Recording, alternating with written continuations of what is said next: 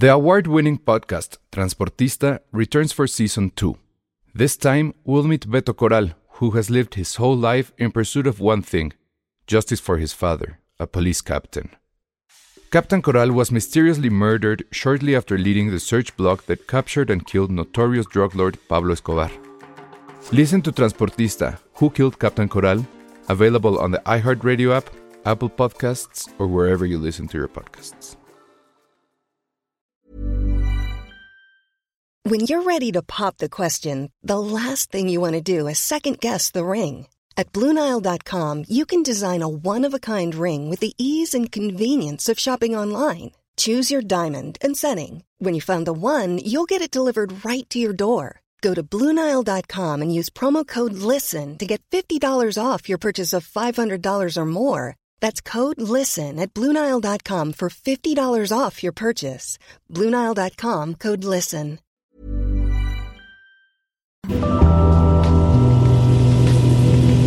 Hola a todos, bienvenidos a Filmsteria, el único podcast de cine que una vez más tiene una secuela. Porque estamos en un calor que es peor que Tatooine, peor que... ¿Qué otros lugares hace mucho calor? ¿Dónde Eh, congelan a Han? que en Carbonita, no, pues es como de hielo, ¿no? Pero No sé, pero morimos de calor. porque para ustedes, para su deleite y nuestra, nuestro infortunio, estamos grabando una vez más en el coche de Elsa, porque acabamos de salir de ver eh, solo una historia aburrida de Star Wars. Creo que ese debería ser el nombre, ¿no? Estamos aquí, nada más vamos a presentarnos. Este, está con nosotros Penny, eh, ¡Eh! y tenemos a un invitado que también se está muriendo de calor. Pobrecito. Hola. No, es Checoche. Pero bueno, está- justo estamos, acabamos de salir de ver la película. Tuvimos el- también el infortunio de verla en 4DX. Si usted conoce un quiropráctico, por favor, mándenos sus datos, porque yo sí tengo problemas ya con mi espalda. Es, es que es eso, creo que además de que, o sea, siento que nuestra mm, crítica de la película va a estar manchada un poco porque no superamos el 4DX. Es, es espantoso. Por favor, díganos que no compran eso. Además, A mí sí me gustó. A ver, yo voy a decir, a ver, si ya lo estás diciendo, a ver, a mí me gustó en la parte del halcón milenario. O sea, sí te sentías chido, pero todo lo demás es horrible. Es que es el único movimiento que tiene en mi cuerpo en muchos días, Penny. Ustedes porque pueden moverse de otra forma. Para mí el 4DX es lo más cercano que he tenido en estar en algo tipo Golden Choice. If you know what I mean. ¡Ay, Josué! Bueno, se entiende. Y cuesta caro, cuesta, ¿cuánto cuesta un boleto de 4DX? Pues sí es 80. No, si el, si el- cuesta más que el VIP. Cien- 120. Creo que era 120 algo, ¿no? No, porque además es 3D, 4DX y esto, o sea, sí, creo que arriba como de los 150, Pero 160. te sientes en un juego. Te sale más barato ir al table, Josué, la verdad. Pero a ver, te sientes en un juego, te- pero de los chafas, ¿no? De los chafas, totalmente. Pero es que aparte, a mí, o, o quizás soy yo y mis habilidades cognitivas y mentales, que no me puedo concentrar en lo que está pasando si me están moviendo. La primera media hora no la entendí. No, pero es que además tienen esta tontería de que si hay un flashazo, o sea, un láser, y no, no, hay miles de láser siempre en Star Wars, dan un flashazo en la sala, o sea, como que prenden y apagan rápido la luz de la sala. Eso a mí me molestó No, muchísimo. eh, Deja tu pobrecito el señor cinefotógrafo que calculó la luz. O sea, de verdad. Y, y para que en la sala empiecen a poner luz porque sí. No, no, no. Sí, eso es terrible. Yo sentí que iba a darme una embolia, como en esos eh, shows japoneses, caricaturas japonesas, que las veías mucho tiempo, te tirabas al suelo y te daba una embolia. Sí. Pero no, a mí sí me gustó ciertas partes, porque también eh, creo que la película no daba para mucho de tener que entenderle Penny. O sea, O sea, creo que tu media hora que te perdiste no pasó nada. No es que te la hayas perdido, es que no llamó tu atención. ¿quién? Ah, entonces, o sea, no. Ok, ya, ya entendí. Oye, pero quien estaba muy calmado era Checo, o sea, como que lo noté muy ecuánime con toda la situación. ¿A ti te gustó, Checo? A mí me gustó, pero igual a secas. Oh, Pero siempre me preguntaba cómo habría sido si habría sido dirigida por eh, Sí. estos hombres. No recuerdo sus nombres. Phil Lord y Chris Miller. Ah, Oye, a ver, Penny, yo te tengo un reto. Di el nombre del protagonista, del actor que hace a Han Solo. Alden Ehrenreich. Ay, sí, sigue siendo la mejor para recordar nombres. Muy bien. Bueno, a ver, eh, vamos a intentar hacerlo sin spoilers, pero pues de- obviamente O sea, sobreviven. no hay spoilers. Bueno, pues no revelar mucho de la trama, bla, O bla, sea, bla. los spoilers podrían ser- estar en qué, o sea, qué papel tienen los personajes, porque es como un misterio de más o menos, o sea, quiénes son y, o sea, en cuanto a Han, o sea, ¿Qué, Ok. qué- qué papel van a tener en su vida? Porque, por ejemplo, de Kira, el personaje de, de Emilia Clark, sí hay muchas teorías de que se sabe que ella creció con él, pero al parecer, o sea, la teoría de que es su primer amor y por qué no habla de ella, o sea, como ese tipo de cosas. O sea, ahí están los spoilers, yo creo. Sí. Bueno, pero a ver, entonces, ¿qué les pareció? A mí, o sea, sí tiene este, o intenta tener este saborcito a, a western.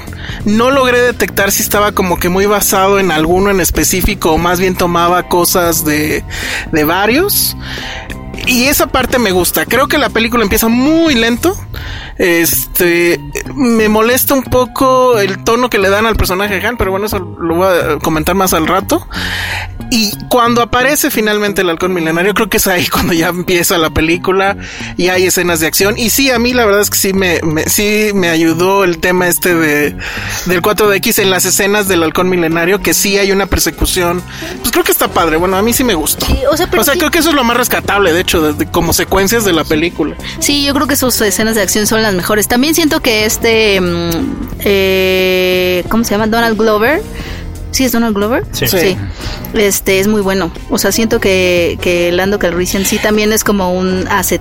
Yo pensé que iba a estar más eh, over the top en su personaje, que de hecho creo que en la original está más arriba y, y aquí lo sentí muy eh, como que no sé, como que le dijeron a ver, tienes que ser más frío, tienes que Muy estar más plano. calmado, más plano, porque incluso ni siquiera él como actor, este creo que lo hace, o sea, en otras en otros papeles lo hemos visto mucho más explosivo, no sé. Yo la verdad es que a mí lo que me pasó fue que eh, conociendo todo lo que pasó como toda esta producción, yo me esperaba la verdad algo peor. Entonces creo que sí excedió mis expectativas, porque ven que está esto de que no nada más este Phil Lord y Chris Miller se fueron, sino que además estuvo el rumor que ya, que no fue rumor real, de hecho lo confirmaron que que Alden Ehrenreich necesitó un coach de actuación porque porque Lucasfilm quería exactamente algo o algo muy específico en su actuación y el chavo, o sea, como que le estaba costando trabajo. Entonces como que había muchísimas y luego salieron estos rumores de alguien anónimo, ¿leyeron eso? No, ¿de El- qué? el- hubo un como como snitch, ¿cómo se dice? So- Sí, soplón. soplón. Un soplón que o sea, que anónimamente fue a los medios dijo, "Yo estuve en el set." O sea, no es un no es un no es un creo que no es un personaje principal, pero dice que lo suficiente como para haber estado en muchas escenas y decía que lo que había pasado era que eh, Chris Miller y Phil Lord no estaban preparados, que tal cual llegaban y eh, pedían 30 tomas de las cosas y que incluso los actores se volteaban, llegaba a un punto que se volteaban a, a ver como de, o sea, esto es absurdo, llevamos 30 tomas de esto. Entonces que ahí empezó la, o sea que había mucha gente no preparada. Pero eh, 30 tomas, pues no, nunca estuvieron con Kubrick, obviamente, ¿no? No, Sí, claro. no saben lo que es. Pero es que esto, o sea, ¿estás de acuerdo? o que- sea, Tom Cruise se reiría de ellos y les diría, chavos, Sí, están chavos. sí, no me acuerdo cuántas eran, sí eran como cinco. Ahora, seguro la, seguro la soplona fue la robot Chaira. Ajá, es- hay una robot Chaira que la verdad hay partes de ella en la- con las que me identifico. Ah, Penny. ¿Así, así es en la oficina, Checo? Sí, sí, totalmente. Ella es ¿Hace la rebelión? L3. Se llama L3 y es esta chica de... Ay, ¿cómo se llama su serie en Amazon? Ah, vi- y- algo... du- No, no me acuerdo. Pero bueno, Fleabag. Ajá. Pero bueno, ¿ella qué les pareció? Pues está, está bien, ¿no? Es de los peores robots. O sea, de toda, la- de toda la saga de Star Wars, o sea, por ejemplo, evidentemente R2 y C-3PO están número uno. Pero K2 de Rogue One es mucho más memorable, Sí, claro. mucho más Ah, sí. entrañable. Eh, bueno, pues que tampoco hay tantos androides, pues, pero... No, no, yo creo que sí, porque está BB-8, que a nadie le Ah, gustó tanto. BB-8, no, yo ¿A ti sí lo gustó? quiero, A- sí. A, mí también me gustó, aunque sí lo explotaron mucho, pero sí me gustó. pero sí me gusta mucho más el de Rogue One. Y este siento que estaba como muy... O sea, yo no sabía por qué estaba teniendo como tanto protagonismo o tanto hasta que hasta que pasó algo, ¿no? O sea, como que sí te sí llega un punto en el que dices, "Ay, es demasiado." Y es porque Lando tiene una relación muy cercana a ella. Sí. Literal, muy cercana. Sí. O sea, de lo pansexualismo que hablamos el podcast pasado, ya entendimos que tiene que ver. A mí lo que más me gustó de. Iba a decir, que, bueno, de solo, sí fue el guardarropa de Lando. De solo. No, de Lando. Me gustaron sus capas, sus camisas, sus pantalones. Sé que está sonando muy mal lo que estoy diciendo, pero fue lo que más me gustó. La- la T- verdad. Tiene una camisa hawaiana. Sí, sí, sí. Al menos hay que decir que su guion tiene, un po- tiene mucha más coherencia que esta cosa llamada Los Últimos Jedi.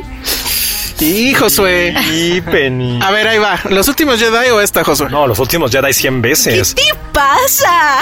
O sea, Eh, sería, yo- capa- sería capaz de ir a Santa Fe si ponen los últimos Jedi en un camioncito. Pero, ajá, eh, Los Últimos Jedi en el guion en donde los personajes no importan.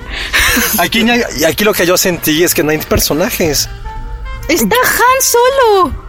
O sea, ¿qué más personaje quieres que Han Solo? Está Chewbacca. ¿Qué opina Checoche? Eh, no, yo pongo, yo pongo si los últimos Jedi tam- también no está en el mejor lugar los últimos Jedi. Pero O sea, ¿te gustó más esta? me gustó más, ajá, pero no es, o sea, no se me hizo nada memorable, creo. Eh, y híjole, pero yo aquí también lo que más me gustó fue el, fue el outfit de, pero de Han Solo. O sea, la chamarra está muy padre, luego usan unos, unos guantes para manejar el halcón milenario bien buenos. Y ya, pero fuera de eso también Lando eh, me lo vendían, pero también este, las reacciones en Twitter de Estados Unidos, que, Ah, que sí. todo el mundo ama a Donald Glover, que digo, eh, eh, eh, entiendo un poco, pero sí, el, a Lando me lo estaban vendiendo como si era la cosa más increíble y vamos a hacer un spin-off de él. Es que va a haber un spin-off. Y la verdad, Habían dicho, pero eh, nada más dijo Kathleen Kennedy como que le gustaría y entonces ya todos los medios ya están poniendo así. no creo que no lo merece. Nah. No, no. O Aunque sea, sí, no, es de lo, sí es de lo mejor. no está mal, pero no es tampoco algo que te haga decir, puta, qué bueno que pagué el 4DX. O sea, es que no. creo que justo es lo que dice Penny. Está bien, pero no es lo mejor.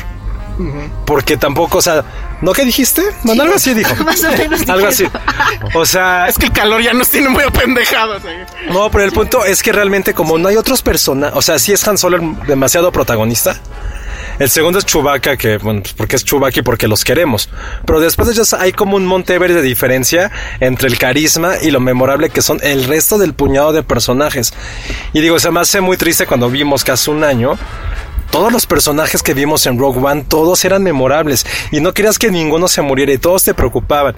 Y si creo que hubiera figuras de acción de todos ellos, los tendrías en casa. Y de aquí realmente es como... eh, Y hay varios, y, y creo que eso que está diciendo Josué sí se nota bastante eh, como tu poco involucramiento con algunos personajes, que hay muchos giros que deberían de ser emotivos y que deberían como do- en- dolerte el corazón y no lo hacen. Y también creo que es porque la misma película te lo anuncia mucho. O sea, como que los giros de tuerca los anuncia muchísimo. Entonces ya no te sorprenden ni te conmueven ni nada porque aparte tampoco estás como muy involucrado con ese personaje. No- Y no estoy hablando de Han Solo ni de los principales como tú dices, sino como de estos alrededor. Creo que eso sí pasa. Mi problema con la película es, o sea, e- efectivamente creo que me, me dio menos coraje que con The Last Jedi. Y creo que por sí sola, o sea, si la aisláramos del asunto Star Wars, que yo sé que eso es como que, pues entonces ya que chiste, pero bueno, si la vemos como una película aparte, dices, bueno, pues está bien, o sea, te la pasaste padre. O sea, está un poquito arriba de ser película de camión. Pero hay una cosa de mí que no me gustó y a lo mejor eso es un poco spoiler, pero bueno, lo voy a decir. Y es este asunto que tienen todavía problemas con la moralidad de, Han Solo.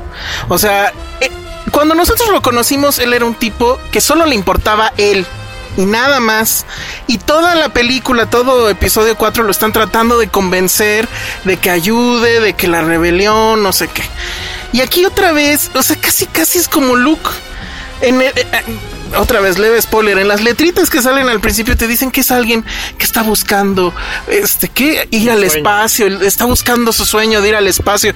Y así de, güey, no, o sea, Han Solo no es eso, ese es Luke. Y, y tiene ese problema eh, eh, de, de tono la película. Pensé que al final igual iba a suceder algo que lo iba a arreglar. Y si bien hay algo ahí que sí no lo voy a contar, pero hay algo que, que medio, me medio mete el asunto de la moralidad eh, oscura, por así decirlo, de Han Solo, pero no, o sea, es increíble. y Yo supongo también que por ahí estuvo el asunto de correr a los directores originales, que no se dan chance de aceptar que pues este güey era un ladrón, que era un estafador, que era todo eso, y la verdad es que no lo vemos en esta No. película. ¿eh? Lugar- eh, se supone que sí veo que quiere ser esta película que te explique cómo es que llega de un soñador inocente idealista a el, al Han que conocemos. Y tenían la oportunidad, por eso no me, no me hizo tanto ruido lo del principio, porque bueno, cuando eres niño y eres jovencito, pues creo que todos somos así, ¿no? Pero, pero ese esa parte del final que tenía como ahí una oportunidad que yo dije, ah, perfecto, aquí es donde, deja ir esa oportunidad justo. Y, y, hasta es un poco preachy al final. Sí, sí, totalmente. Eh, pues no, creo que creo que ya habíamos, o sea, ya dijimos todo lo de lo de la, música también a mí no se me hizo tampoco nada memorable. Oye, bueno, la música tiene sus cues con las originales que sí medio me emocioné tantito, la verdad. En el, porque son en el todo lo que pasa en el halcón milenario está padre. Ya se bajan y ya se acabó. Sí, y luego tiene otros personajes que también te los vendieron mucho y se ah, quedan cortos. A Sandy Newton, eh, el mismo John Favreau que hace la voz de, no sé cómo se llama este. Del que no es Rocket Raccoon, pero quiere ser Rocket Raccoon. se llama Río. Río. Ah, con la, empiezan con la misma letra, ok. Y, y ya, o sea, me vendieron muchos estos personajes. Emilia Clark, creo que ella tiene uno de los mejores agentes que hay en Hollywood porque ha demostrado que no sabe actuar nada. O sea, Game of Thrones, ok, Terminator, no sé qué. Ella, ella, ella es un eh, anuncio de dos patas para su agencia. de verdad. Bueno, vamos a hacer un corte para tomar aire y regresamos con Han Solo y otras cosas. Oye, oye, Esto es Dixo.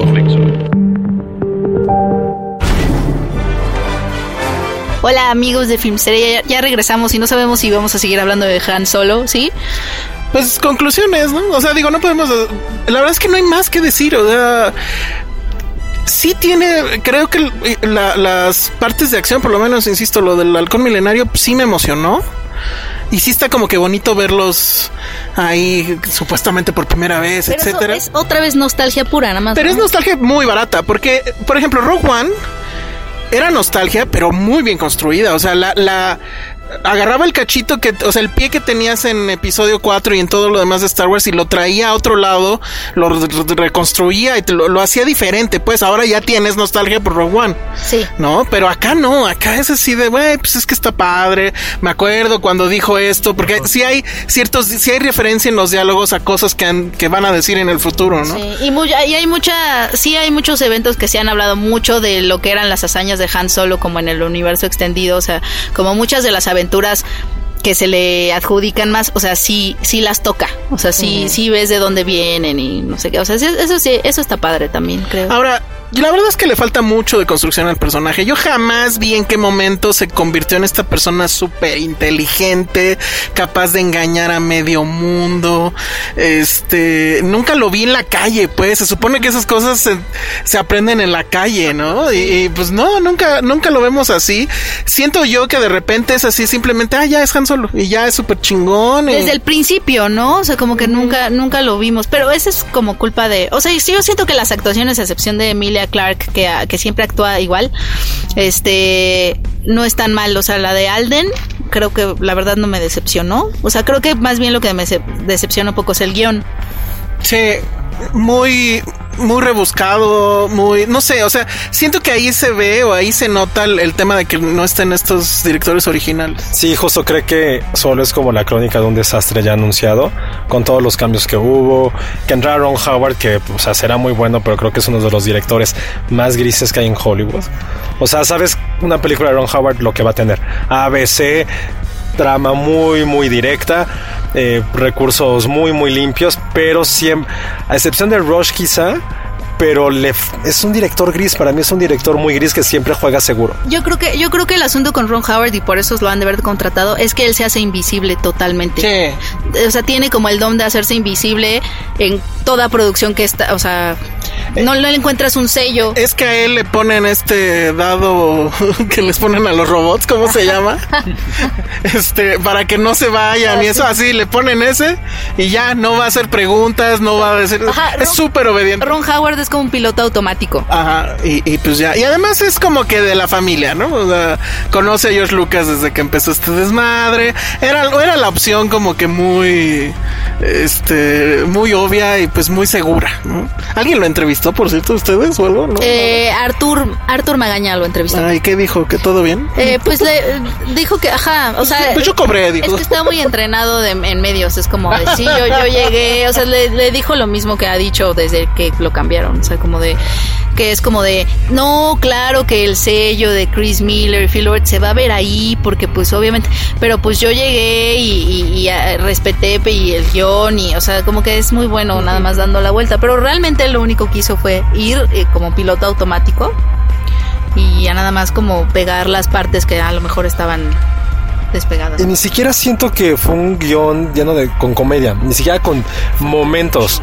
Bueno, No fue, de- no, nunca me, o sea, me reí muy pocas veces. No, yo me reí más con The Last Jedi, por ejemplo. No por lo mala, sino porque... porque- Sí, tenía más, tenía mucho más comedia, claro. Sí, le hace falta mucha comedia. O sea, tendrá como dos chistes y son así de, ja. Y lo, Y sí, y lo que sí tenía de las Jedi es que el principio era muy bueno y sí tenía unas. oh, sí, sí, sí sigue teniendo una de las escenas de batalla que es la primerita que más me han gustado de la franquicia. Y después todo se va al desastre, pero esta no tiene ningún momento así. O sea, sí las mejores son los del halcón milenario, pero no, hay un momento que digas, ¡Ah! órale. Sí, no, no, no hay un momento de gran este, sorpresa, ni mucho menos. Em, pues no, nada más es ver cómo se van a salir de esa bronca. Que sabes que van a salir por obvias razones. O sea, no hay nada de sensación de peligro. Y los personajes secundarios que deberían de inyectar esa sensación de peligro no lo hacen. Efectivamente ya está todo muy cantado. Entonces la verdad es que pues muy decepcionante. O sea, el, el, yo no sé, a ver, podemos hacer ya un corte de caja del experimento Disney manejando Star Wars. Y creo que lo único realmente memorable que nos ha dado es Rogue One. O sea, ya van cuántas, Sí, llevan cuatro. fíjate. Y, y nada, o sea, y ahora que después de esta que se rumoraba que iba a ser este Obi-Wan Kenobi, ¿no? O- Obi-Wan Obi-Wan. Obi-Wan era- ya se había confirmado. O sea, en teoría, está en confirmada? teoría está confirmada. El que no es Iwan McGregor, que sería una estupidez que no lo, pus- que no lo pusieran. Pero es secuela u, or- u origen. Es origen, entre comillas, porque es más. O sea, van, van a hablar antes de lo que pasó en episodio 1. O sea, ¿dónde estuvo Obi-Wan todo eso? Ajá. Todo ese tiempo. No, Pero sí, antes de sí- episodio 4, o sea, entre 4 y el 3 o Ah, antes no, de sí, miento, en- no, entre el 4 y el 3. Ajá. O sea, o sea de, de cómo conoció a los tíos de Luke y eso, ¿no? Supongo. Así su vida meditando en Tatooine, así de... O sea, la verdad es que ya nada, ya no nos importa. Está muy feo esto, ya. En serio me siento. Este mundo ya es muy feo. Antes Star Wars era una de las partes bonitas de la vida, junto con la Navidad y los cumpleaños. Pero- y ahora ya valió. A los que fueron a la función de aquí les encantó, ¿no? Por lo que escucharon ustedes. Ah, sí, no, es que, eh, pues, ¿podemos decir qué pasó? Bueno, ahora vamos a decir que llegamos a una función a la que en teoría no deberíamos estar, pero bueno. Gracias, Penny. Sí, gracias. ¿De verdad? O sea, cuando a las cuatro y media llegaron, ¿y ¿eso pasaba? Ajá. No, es que nos dimos cuenta de quiénes estaban invitados a esta función especial y pues sí era toda la bola de influencers, youtubers, Ah. etcétera. A lo mejor alguno nos escucha, saludos amigos. Pero saliendo, o sea, la verdad es que Josué y yo pues estábamos así como de, yo estoy más así como de, bueno, ok, no fue el desastre de este las Jedi, pero pues no es nada, o sea, esto pudo haber sido, pudo haber sido una serie, tal vez. Puta, no, qué aburrición de serie. Bueno, así ¿Cómo? rápido. ¿Como cuál, Penny? Como, como 13 Reasons Why. Bueno, es, es que hay algo adictivo todavía ahí. Pero a ver, ¿por qué están viendo 30 Reasons Why? Explíquenme eso. Porque es lo que te habíamos comentado, que la primera, o sea, sabes que no es buena, pero no puedes dejar de verla como, como una telenovela. Me volvió a pasar eso en esta temporada, pero creo que todavía es más mala que la primera. Pero a ver, ¿y cuál es la justificación? Si ya se había acabado todo el pedo, explíquenme. Es que ese es el asunto, que no- ni ellos saben. O sea, ahora, ahora, ahora es, o sea, se- sí, la, met- sí la están metiendo con calzador porque supuestamente estás viendo el juicio ahora. Y en ese juicio salen más trapitos al sol de todos, en especial de Hannah Baker. Y, y no, pero la cosa más rara es que Hannah Baker regresa como en esta onda como de medio fantasma en la mente de uno de los Yoda. personajes. Como Yoda. es totalmente Yoda, pero no dice cosas sabias como Yoda. Entonces, eso es. Eh, o sea, cada capítulo le toca a uno dar testimonio en juicio a uno de los Oh, chavos. no, Y, y siempre, y es la misma fórmula, es da testimonio, vemos flashbacks, regresamos al testimonio, flashbacks, y de pronto hay, o sea, sí tienen que ver ahí unas, ahora no son cassettes, sino son polaroids. Polaroid. Y sí, o sea, sí, es- sí está metida con calzador. Otra vez son 10 capítulos, o no sé cuántos eran en la pasada. Son 13 ahora. Ay, vale madre. No. Pero la voy a terminar de ver, que es ¿Por qué? Porque hay algo, hay algo Ay, que no, no puedo Penny. evitar, no puedo evitar, es una adicción. Tú, Josué, ¿por qué estás viendo eso? Por idiota. Así, literal. Pero yo ya llegué como al 6 y dije que estoy. O sea, No mames. no quiero perder más tiempo en mi vida. Dije, no, bye. Lo dejé de ver. Aunque dicen que, porque yo también voy en las 6, creo que sí, sí vamos Sí, en las sí, 6. vamos en las seis. Este, aunque dicen que 7, ya las demás se ponen todavía más buenas. Ay, Pero sí. buena como se pone tu telenovela, ¿sabes? Así como de, ya lo encontró Oye. con la otra. Así. Pero checo así. Sí, vamos en las seis. Sí, sí. No, a mí, a mí también me, me, o sea, me genera ese morbo de, de saber qué es lo que está pasando. Y es que no sé si ustedes vieron DOA, No. Que también es de- está en Netflix, que es una serie que mucha gente o amó o odió. Y que yo odié, básicamente. Pero me recuerda que, que tiene ciertos toques así con 13 Reasons Why, en el sentido de lo que pasa, lo que va pasando en la, en la temporada. Eh. No, pues ya nos quedamos aquí en silencio. Es que, no, o sea, a ver, Josué ya terminó de ver, ya sé que ya lo comentamos, pero es que yo soy muy fan. Ya me hizo caso y terminó de ver Cobra Kai. Y a ver, ¿qué, qué opinaste de Cobra Kai? Sí, tienen que verla. Creo que es lo mejor que me ha pasado en este año de desastres. Yo, yo creo que también es de las co- mejores cosas que me han pasado. Sí, tengo que confesarle, chico, que vi dos más. Voy en las 6. ¡No! Te obligó a ver seis de 30 Reasons. Y, y además, 13 Reasons dura una hora y Cobra Kai dura 30. Lo que pasa es que es muy difícil para mí detenerme de verlo y, y- y necesito ya verla toda, chico. Por favor, no me detengas más. Hace rato que le preguntamos, digo, ah, sí, voy en el 4 allá. Dije, ya se adelantó. Pero quise ser honesta ahorita al aire. Oigan, pero qué buena es, en serio. Yo amo el tema de la anticorrección política de, de Johnny. Eso me encantó. Y esta es la serie para mí. Esta es la serie que yo necesitaba para que Daniel San me cayera mejor. ¿Te cae mejor siendo un douchebag? Sí, porque lo siento real, no lo siento tan llorón, lo siento como perfecto. Él Ay, mismo, perfecto. él mismo se está dando cuenta, no, no perfecto él, sino que yo dije perfecto. Él, él mismo se está dando cuenta ya de lo douchebag que, sí- que siempre ha sido. Yo tengo que admitir que es una serie con la que he aplaudido, con la cual he gritado, He gritado yo con la cual casi lloro también. Ah, lloraste, no te hagas. Estoy muy cerca de llorar, Penny, muy cerca. Ya sé, es que las emociones que te, que te dan. ¿Estuviste cerca de llorar también tú? Yo lo que sé- yo grité y aplaudí. Y, y casi lloro, y casi lloro en cierta parte cuando. Y tiene que ver con, con Miyagi. Chico ya se va a bajar del carro. Cuando, no, cuando, la verdad sí me da mucha emoción que los dos tengan a sus propios estudiantes. Creo que esa parte me da mucha emoción, o sea, como que verlos como con sus estudiantes enseñándoles lo que ellos aprendieron y que ellos sean como los sensei. Hay varios momentos como de sensei alumno que sí me, sí me sacaron, así es como de lagrimita de... Ah, no, mío estuvo más estúpido. Yo casi lloro cuando es la primera cita de ellos dos. Que es como la cita de Elizabeth Shue y Daniel San. Y está muy bonita, está muy tierna porque se tierno. Puta madre. Estás muy mal, Josué. Pero yo estuvo peor porque yo lloré en el capítulo que es como dedicado a Miyagi.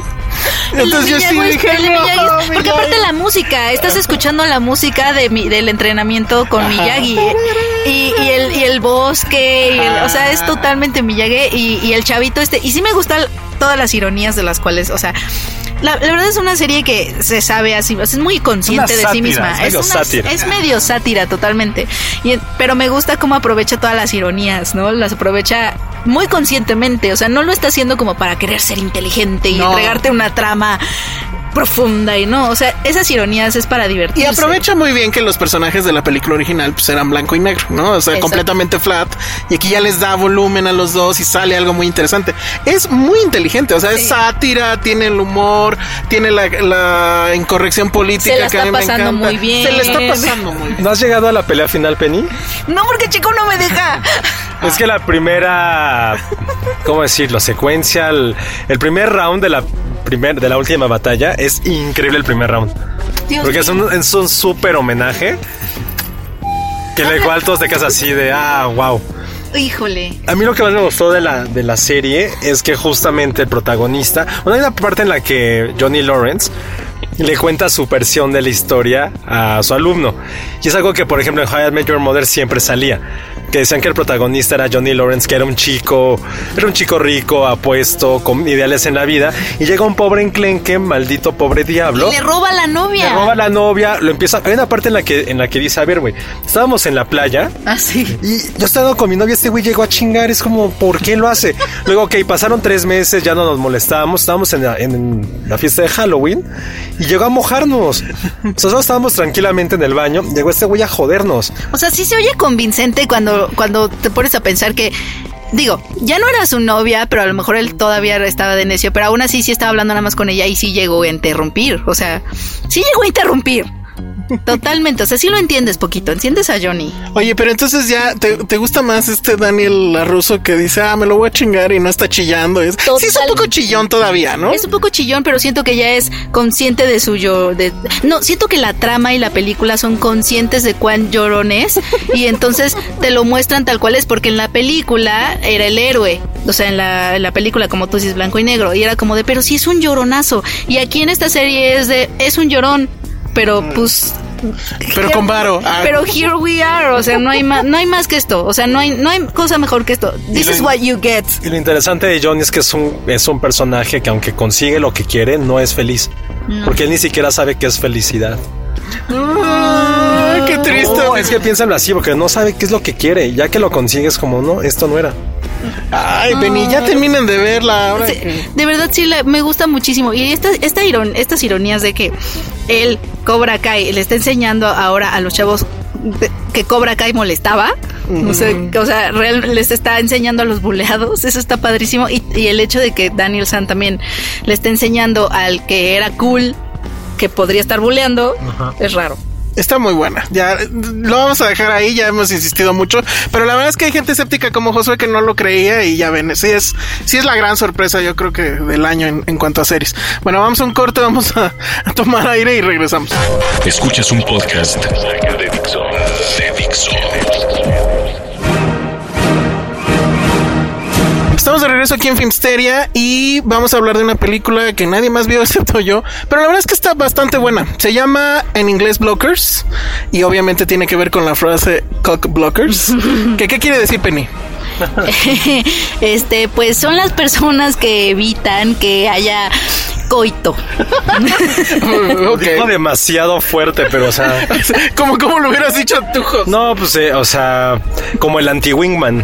Ajá, exacto. Es aquel que en lugar de echarte la mano con alguien, simplemente está ahí estorbando. ¿Hemos tenido cock blockers en nuestra vida?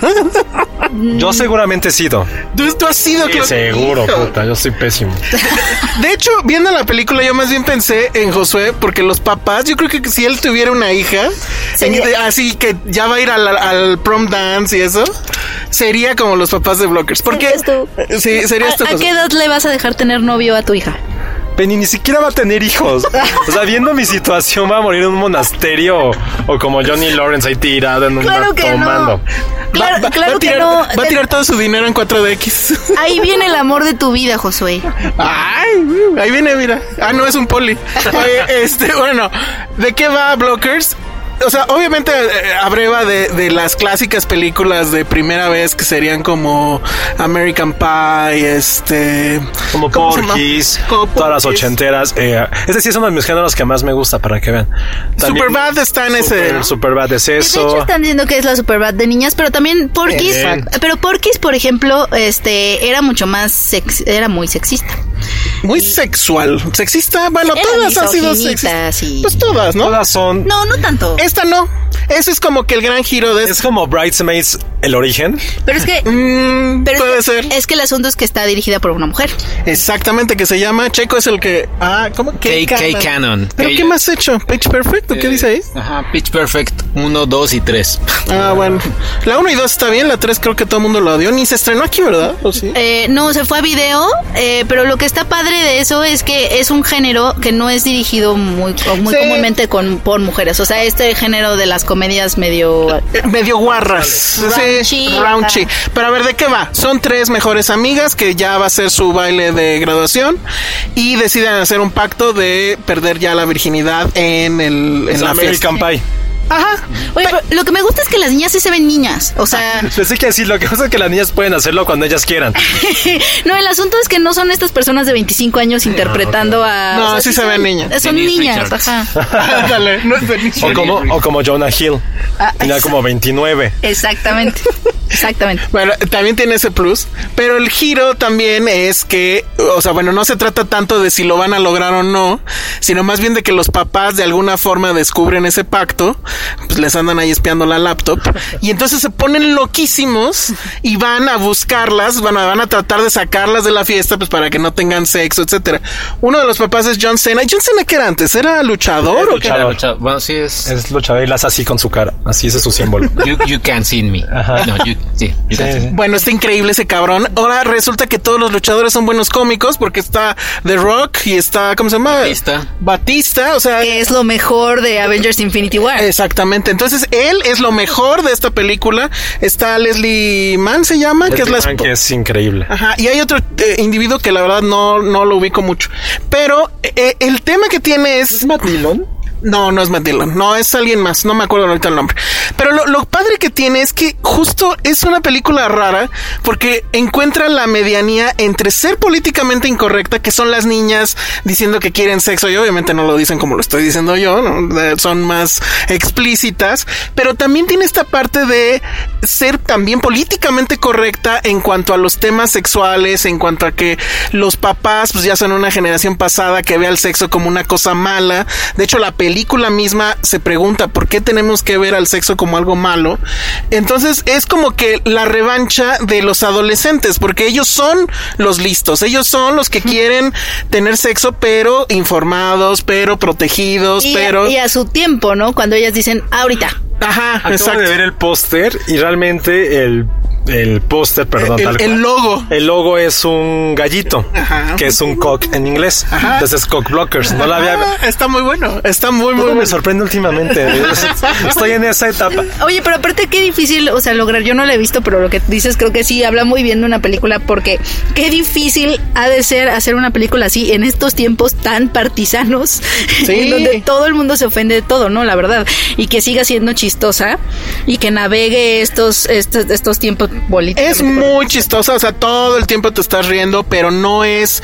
O sea, hay a lo mejor cierta escena que sí es, o cierta secuencia que sí es así, que es la, la de los trailers, que podría pensarse que es así como que muy raunchy, pero la verdad es que todo está bien.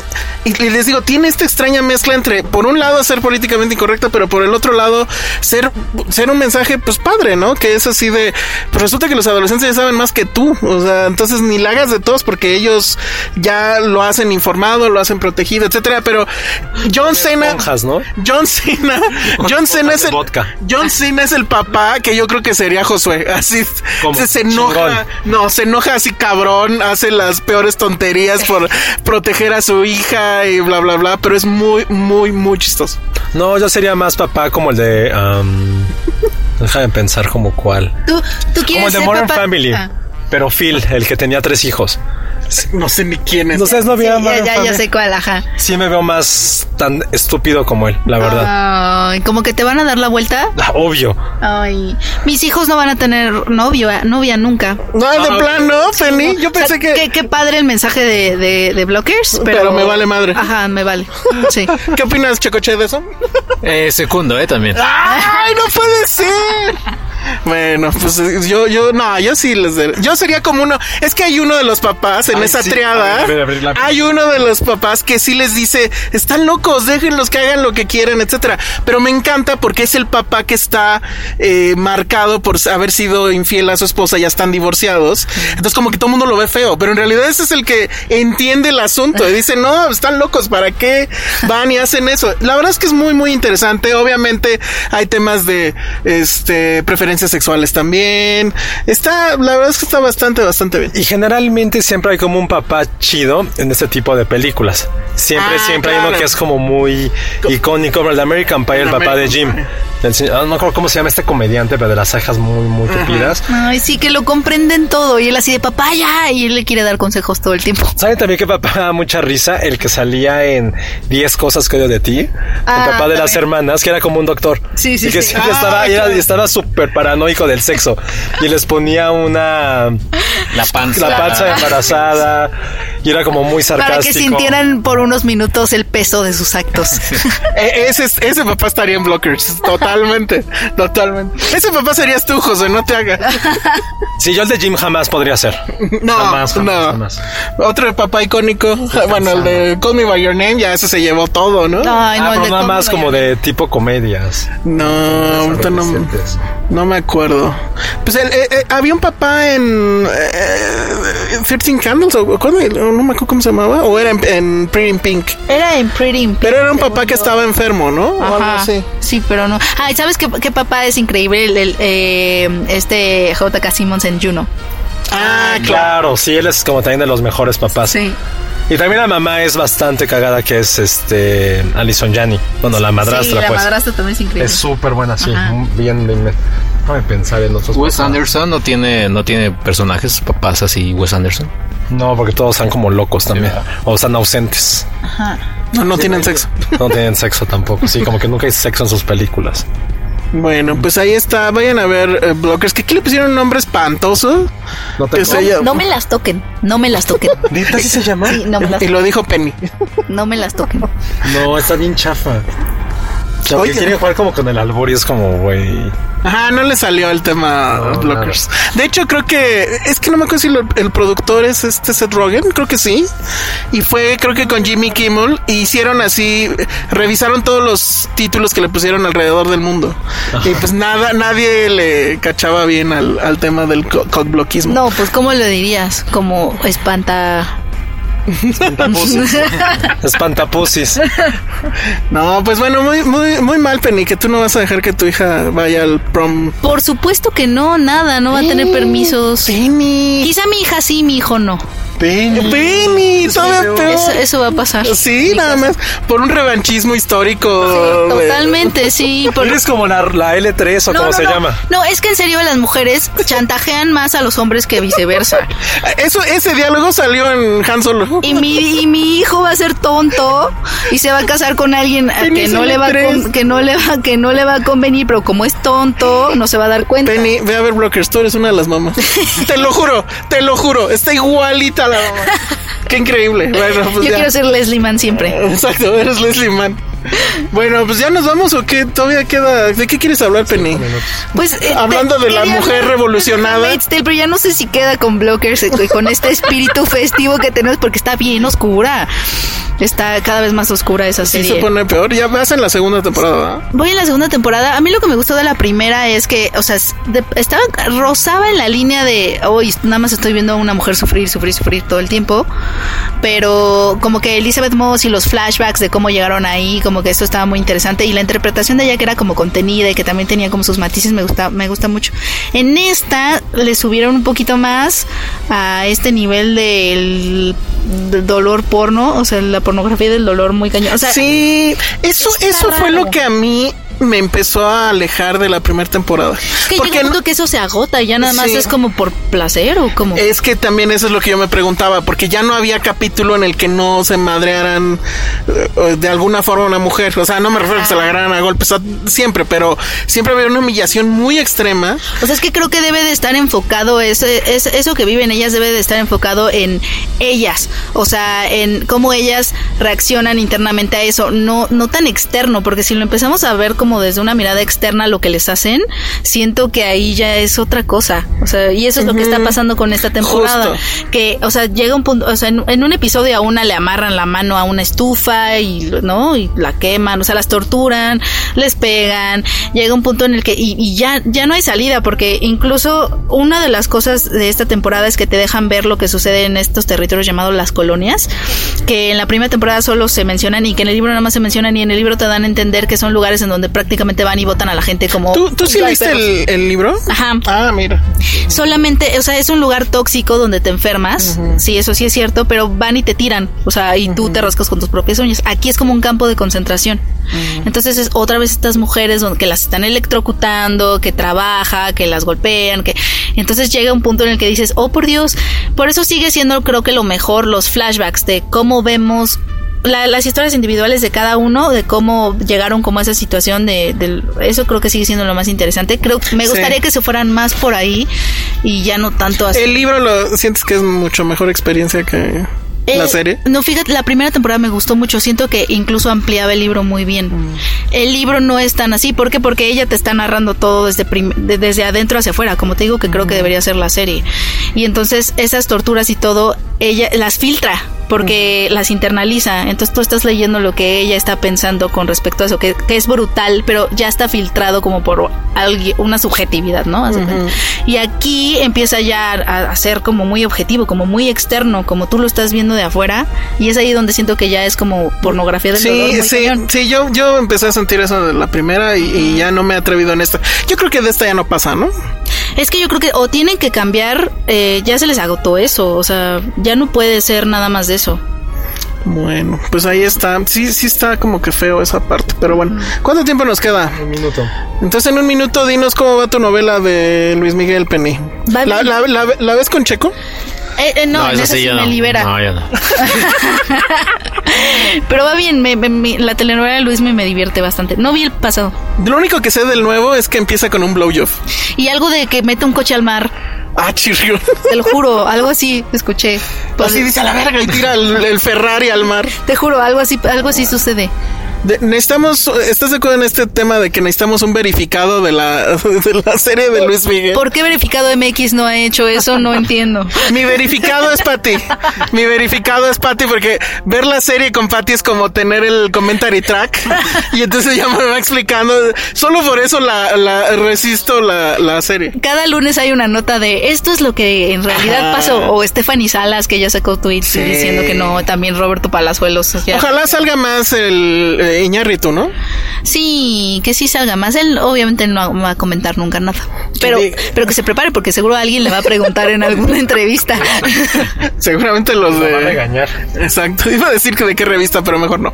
Bueno, ya nos vamos porque ya descubrimos que espero que esto se esté escuchando bien porque ya aprendimos el aire acondicionado, pero siento que estoy matando muchos osos polares con teniendo el, el auto encendido sin moverme. Entonces, bueno, pues ya nos vamos. Redes sociales, Josué, Arroba Josué-Corro. Checo, Arroba Checoche. Penny Arroba Penny Oliva. y yo soy el Salón Rojo. Vayan a ver Blockers, nos escuchamos la próxima. Bye.